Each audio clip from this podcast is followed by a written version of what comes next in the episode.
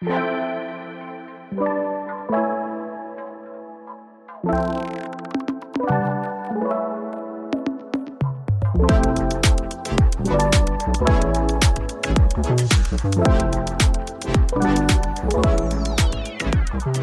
à toutes et à tous au programme d'aujourd'hui des affrontements à l'esplanade des mosquées à Jérusalem.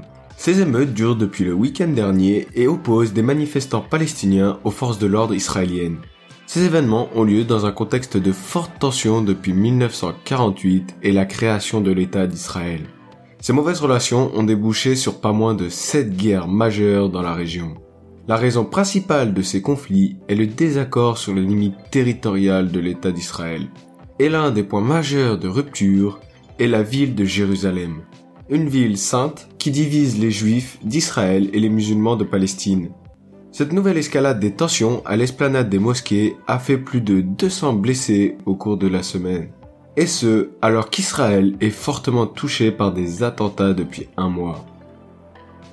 Quelles sont les conséquences de ce regain de tension? Israël a subi son plus lourd bilan depuis 2000. En effet, ça fait près d'un mois que les villes israéliennes sont touchées par une série d'attentats meurtriers. Ces quatre attentats, en l'espace de deux semaines, ont fait 13 morts. Le gouvernement a donc répondu avec fermeté en donnant carte blanche aux forces de sécurité.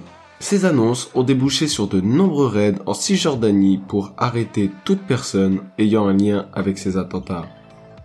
Cette période de tension a également déclenché une réaction des groupes armés palestiniens situés dans la bande de Gaza. Ces mouvances ont répliqué par des tirs de roquettes sur Israël. La plupart des projectiles ont été interceptés par le bouclier antimissile israélien et n'ont fait aucune victime.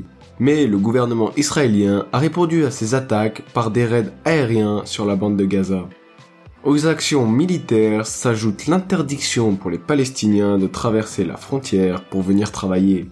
Cette décision affecte des milliers de Palestiniens qui sont obligés d'aller dans le pays voisin pour trouver du travail. En effet, le niveau économique de la bande de Gaza est largement inférieur à celui d'Israël. Ce sont donc de nombreux revenus palestiniens qui reposent sur leur permis de travail en Israël. Finalement, l'an dernier déjà, cette période de ramadan et de Pâques juive avait mené à des heurts. Cependant, ces affrontements avaient conduit jusqu'à un conflit violent entre le Hamas et le gouvernement israélien. Il faut donc espérer que cette année l'escalade de violence s'arrête rapidement. C'était une semaine, une info. On se retrouve dimanche prochain pour un nouvel épisode.